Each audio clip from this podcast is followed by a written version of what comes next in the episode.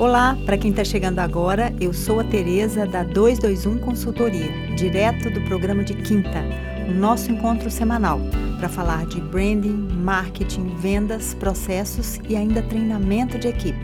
Toda semana eu vou trazer um assunto novo que faz parte do seu dia a dia, com dicas práticas para você que ama o seu negócio. Bem, o episódio de hoje vai responder a pergunta que nos veio da Ana. Ela disse o seguinte: eu tenho um varejo há alguns anos e vejo que as coisas estão mudando muito. Minha loja é de multimarcas. Compro através de pedidos, mas também em pronta entrega. Acredito que o meu estoque é bom. Tenho marcas boas e minha loja é bem equipada. Vejo que o meu maior problema é que eu não tenho uma clientela fiel. Estou sentindo uma mudança muito grande no mercado. O que, que eu faço?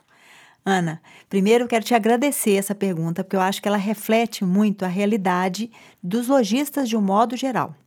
A questão da adequação do seu estoque eu achei muito bacana, porque você compra marcas de pedidos e vai completando as demandas emergentes por meio de pronta entrega. Isso é muito bom, porque te ajuda a ter um controle maior do seu estoque e compreender de forma mais imediata as necessidades do seu cliente.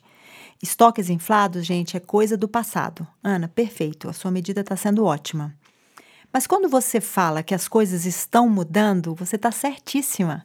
Eu acredito que a gente está atravessando uma gigantesca mudança no comportamento dos consumidores. Eles estão cada vez mais exigentes. E isso, gente, não é novidade para ninguém. O importante é que a gente entenda o porquê dessa exigência, o porquê dessa mudança. Bem, vamos começar entendendo que hoje os consumidores possuem voz ativa. Eles se posicionam diante das marcas, dos produtos e dos serviços que recebem.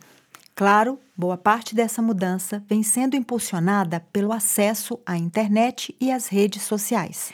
Com o avanço da tecnologia, assim como o seu amplo acesso, o campo de forças mudou que antes estava nas mãos das marcas e hoje passou para a mão dos consumidores.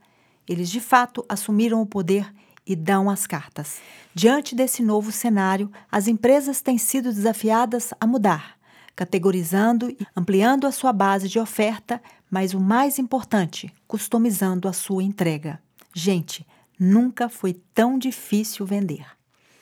Mas, Ana, eu acho que a questão central do seu dilema é que, quando você diz hoje você tem cada vez menos a fidelidade do seu consumidor, é preciso pensar talvez em algo que seja essencial, que reflete a forma como o seu cliente deseja ser atendido.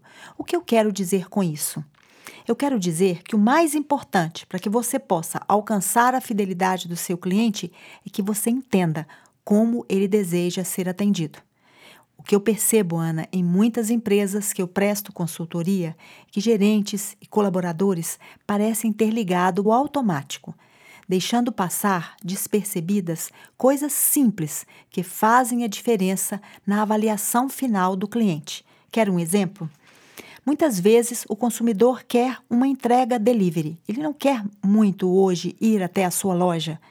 E Muitas vezes o gerente dificulta isso. Ou então, ele quer ter um atendimento na sua loja física e receber em casa, ou ele quer comprar na loja digital e receber na sua loja física. É preciso adequar-se a essas novas demandas.